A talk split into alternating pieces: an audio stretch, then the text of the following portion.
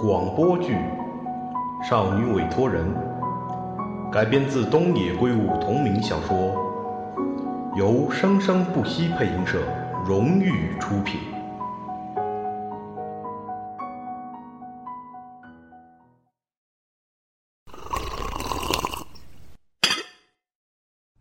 你知道我妈妈每个月都要去一次文化中心学习藤编工艺吗？哦，这个知道呀，差不多已经过了半年呢。妈妈每次去时都带一个手提包。昨天我在清理物品时，发现了这个新兴文化中心油画教师中野修。这个新兴文化中心就是妙子去的那家文化中心的名字吗？你认识那个叫中野心的人？不认识，连听也没有听说过。你妈妈除了学习编藤工艺外，还学习油画吗？没有，从来没听她说过学习油画什么的，所以才对她怎么会有这个人的名片感到奇怪呢。也是呢，可以把这张名片给我吗？给你吧。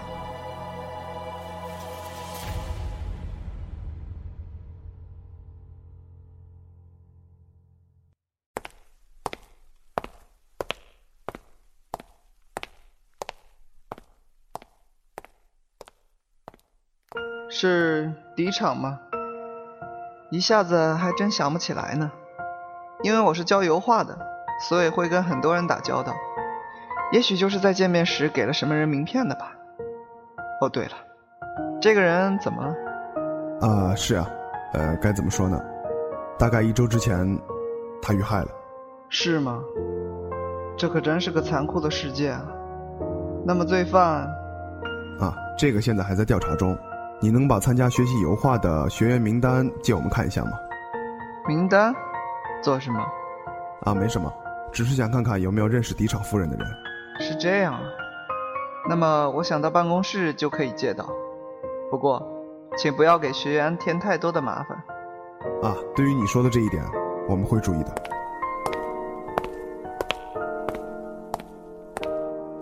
我们分头给油画学院打电话。如果这些人中有认识敌场妙子的话，那么就可以了解到他近来的交际状况了。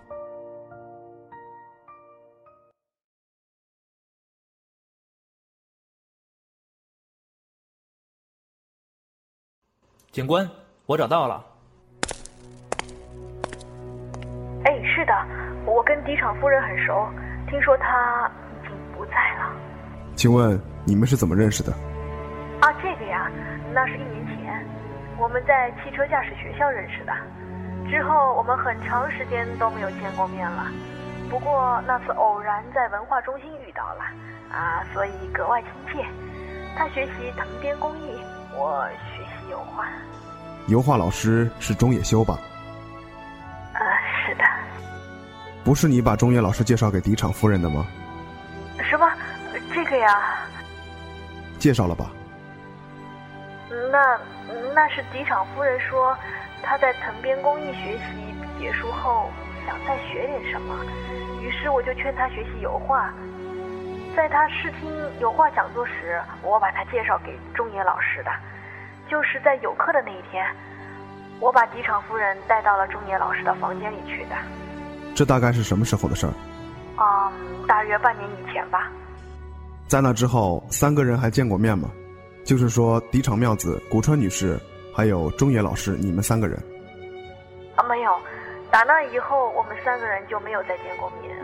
嗯，不过，不过，这件事本来应该早些对你们讲清楚才对，但是因为我实在是不想卷入到麻烦中，所以一直没有说。是怎么一回事？嗯，就是在案发那天，我接到了敌场妙子一个奇怪的电话。很奇怪的电话，他说了些什么？是的，很奇怪。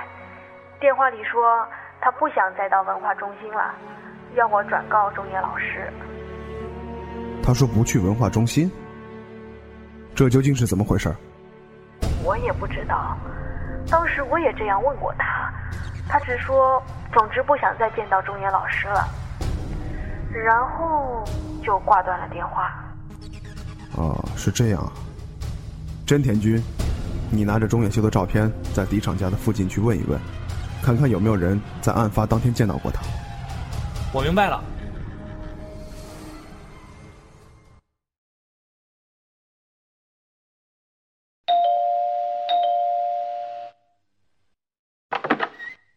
哎，你好，抱歉打扰了。关于上次那个事件，是否可以再耽误您一点时间呢？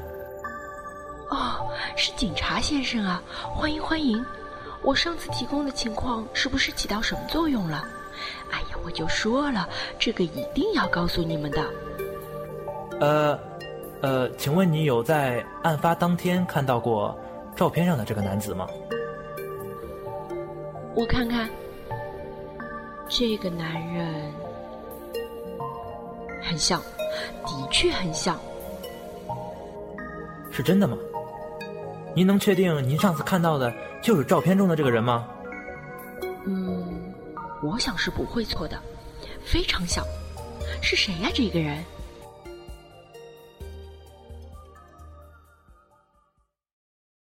什么？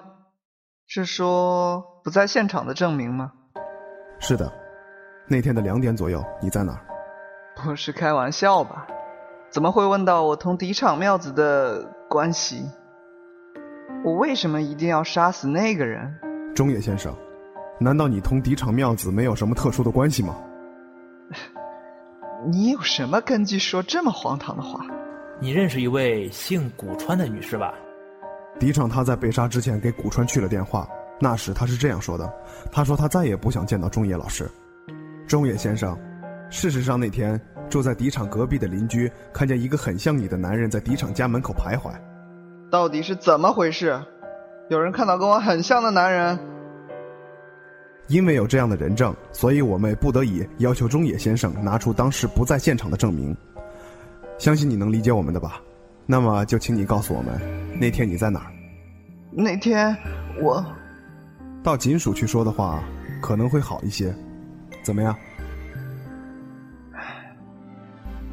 我确实同敌场妙子有深厚的感情，但我们并不是随便闹着玩的，我们是非常认真的。同你丈夫离婚吧，然后我们结婚，我这样要求他。但是他没有答应你，于是你就杀了他。不是这样的，他也答应我了。只是他说他没有勇气对家人挑明这一切，所以决定什么都不说，就这样悄悄的离家出走。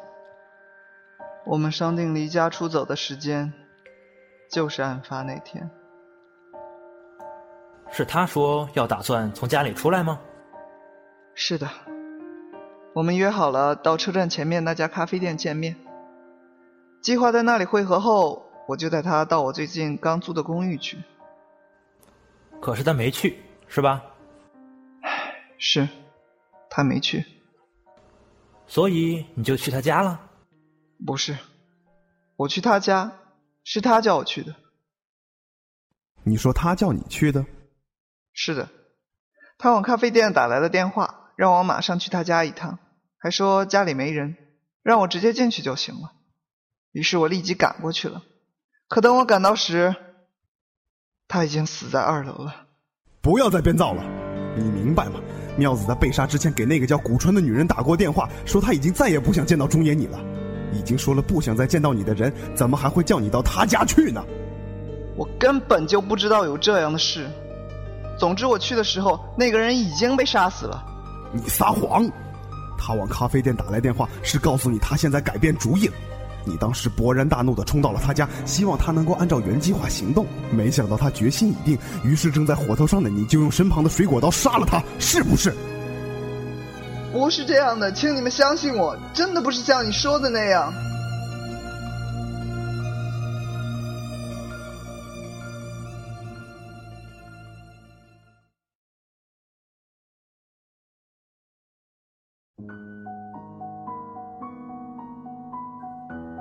居然有外遇，还计划要离家出走和那个人私奔。不过妈妈肯定还是爱我们的，因为舍不得我们，所以最后并没有离开家，而是决定留在家里。而那个男人居然对妈妈下了毒手。案子好像基本已经破了，但是犯罪嫌疑人还没有完全招供。不过那个男人肯定是罪犯，警察是这么说的。那么，关于上次调查的结果怎么样了？既然罪犯已经被抓，这就意味着案子已经破了，所以你委托我们的调查也就没有什么意义了。不，还是请把调查的结果告诉我吧。即使案子破了，但我还是觉得当时爸爸和姐姐他们的举动有些古怪。好吧，那么我就告诉你吧。我们从结论开始说吧。敌场杨柱，也就是你的父亲，还有你的姐姐以及姨妈点子。他们三个人最近的行为并没有什么可疑的地方，他们每个人都是和平常一样，去公司、去学校、去购物，然后在外面度过了非常平凡的一天之后，回到了家里。但是他们三个人确实刻意对我隐瞒了什么，这是事实。侦探先生，好像你们并没有对这些问题进行调查。不不，正相反。事实上，我们进行了调查。关于那天的杨柱先生的行踪，我们也做了调查。那天他大约是在一点多钟离开公司的。爸爸果然说谎了，这样就和朋友说的在一点半左右见到爸爸的情况吻合了。但是迪场先生好像并没有直接回家。那么。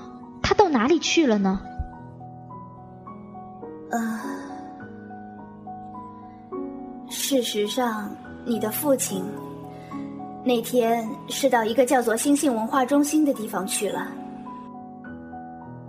啊，是的，大概堤场先生早就已经知道妙子夫人和中野先生之间的事情了，于是他那天。本来打算去中心找中野先生谈谈。这么说，那时候爸爸就知道妈妈有外遇的事情了，但是并不知道他们那天离家出走的事情。也就是说，爸爸那天并没有见到那个叫中野的男人。是啊，于是他就回家了，却意外的发现了妙子夫人的尸体。但是迪场先生并不想公开妙子夫人有外遇这件事，当然这种事情现在并不少见。可你父亲担心这件事情会让他的女儿，也就是你受到伤害，所以就让他妻子的妹妹替他做了伪证。如果说了他到新兴文化中心的事情，可他又找不到去那里的正当理由。啊，原来是这样啊！其实，你的姐姐和你的姨妈也早就已经知道了这件事情。他们只是想要对你保守这个秘密。其实不用这么费心也可以呀。这都是因为爱呀。好了，以上这些就是调查的结果。你还有什么问题吗？那个费用呢？费用嘛，就算了吧，也没有进行什么特别的调查。再说也没有查出什么异常的结果，而且你父亲每个月都交会费，所以这次就算了。真的吗？那可太好了。啊，对不起，还有一件事情，关于我爸爸那天的行踪，你们到底是怎么调查清楚的？看起来调查的非常详细呢。这个嘛，这可都是秘密呢。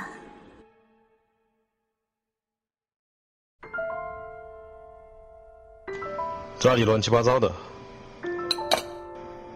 案件的调查有眉目了吗？那个男人中野，他招供了吗？还没有，很棘手的。啊，事实上，我们今天是要来确认一件事情。确认？是的。你夫人嫡场妙子，她是很严重的近视眼吧？通常情况下。不戴眼镜是不是什么都无法做呢？是这样的。那她在家里也是一定要戴眼镜的，是吧？是要戴的。你夫人只有在外出的时候才戴隐形眼镜吧？这是我们听美幸小姐说的。隐形眼镜。妙子夫人被杀的时候是戴着隐形眼镜的。如此看来，她应该是准备外出的吧？这，这就是说。夫人她并没有改变主意，还是准备到中野那里去的吧？不，不可能是那样的。她是在最后改变主意的，所以她还给那个男人打了拒绝的电话呢。啊，你说那个电话呀？我们去了夫人打进电话那家咖啡店了，当时的店员还记得中野和他接的那个电话，当然，是不可能知道电话内容的，但却依然记得中野接电话时的情形。根据店员的证言，中野当时并没有惊慌失措或生气的样子，而且还在挂掉电话的时候说：“那么我现在马上过去。”也就是说，现在马上就过去了。如果夫人同他说要分手的话，他肯定是不会有这样的反应的。可是，可是我妻子给他认识的那位夫人打了电话呀，他是说，他不想再见到中野的了，所以才会让人感到奇怪呢。脑袋简直被这些奇怪的事情弄糊涂了。但是有一点可以说得通，那就是打电话的人到底是不是你夫人呢？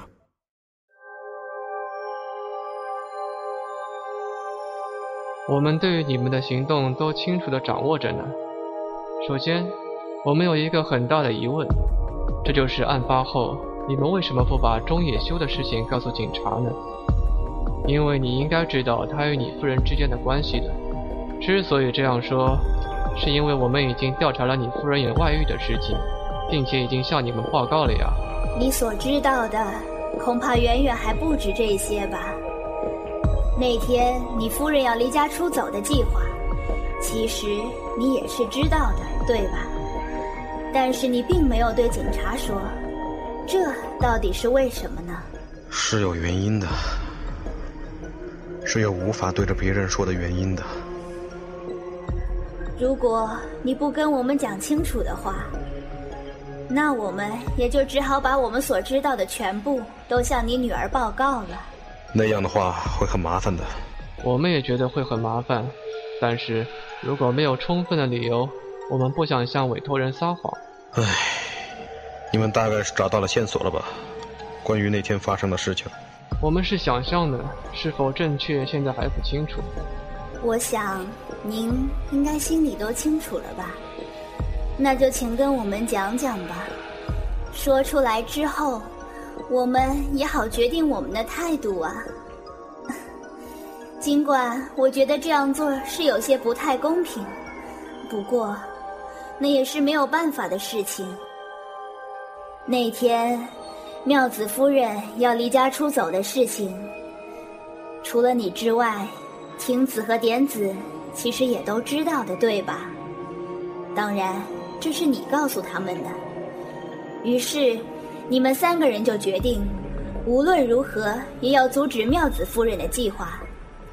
然后等夫人头脑冷静下来，再慢慢的劝她。你们阻止她的方法很简单，就是一定要有人随时陪着他，好让他没有办法单独从家里出去。按照计划，从早晨到午饭之后，晴子就一直都在家里。然后吃完午饭，点子就过来了。再不久之后，你也提前下班回到了家里。可是你们的阻挠让妙子夫人非常恼火，因为妨碍她的人一个接着一个出现，并且后来夫人意识到这一切并不是偶然的。而是你们故意这样做来阻止他的，就因为这些阻碍，使他不能和自己心爱的人在一起。绝望的他非常冲动的在自己的房间里用水果刀刺向了自己的心脏。接着说下去。当你们赶到他的房间时，他已经死了。你们自然非常悲伤，因为你们觉得他是被你们逼死的。同时，你们憎恨那个成为元凶的中野修。于是，你们便把水果刀擦干净，并丢进了垃圾桶，弄成了一个他杀的假象。并且把中野修推出来，让人认为人是他杀的。这个计划的第一步就是点子的电话。为了告诉大家中野同妙子的关系，他给古川昌子打了电话，然后又给等在咖啡馆里的中野修打了电话，让他马上过来。第二步是你的电话。当你看到中野来了以后，便给邻居打了电话，请他帮忙看看你家的情况。目的是让他看到中野修。最后一步是由亭子来实施的，他把中野的名片交给了警察。我们没说错吧？基本是这样的。不过有一点你没说。哦，是什么？我们并不完全因为憎恨中野才假装是他杀的。如果不这样保持杀子自杀的情形，那么会使美幸受到巨大的伤害。我们不想这样，我们真的是基于这个考虑的。你是说你女儿？是的，那个孩子非常崇拜他妈妈。如果他知道妈妈要抛弃自己和家庭，并且因为没有达到目的便要自杀的话，那他会受到多么大的打击啊！所以我们便决定弄成他妈妈在最后时刻改变主意的样子。这样的话，也许能减少他所受到的一些打击和伤害。我们都是这样想的。拜托，请不要把实情告诉美幸，这是关系到他将来的问题啊。好的，我们明白了。你尽管放心吧。迄今为止。我们还从来没有过不把真实的调查结果报告给委托人呢，这次也是不得已而为之吧。但是这样的话，你女儿就不用支付调查费用了呢。这当然由我来付。不过，您以后最好还是要养成脱鞋之后整齐摆放的习惯啊。那个时候，大概是点子他顺手帮你放整齐的吧。不过说起来，这个也还是让你女儿起疑心的原因之一呢。不知道这两位侦探能否巧妙的让美心相信？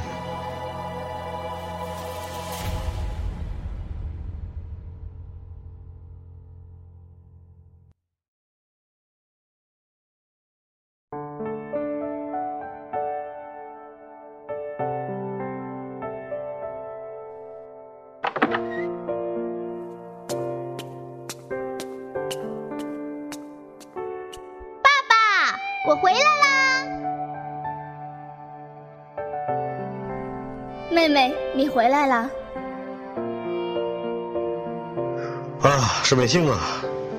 今天是爸爸做晚饭哟。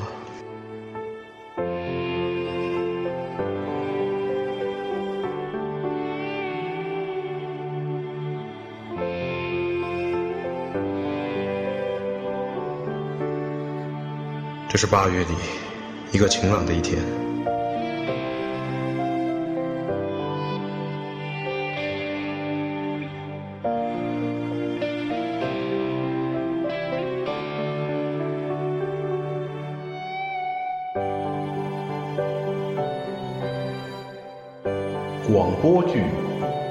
少女委托人》改编自东野圭吾同名小说。由生生不息配音社荣誉出品。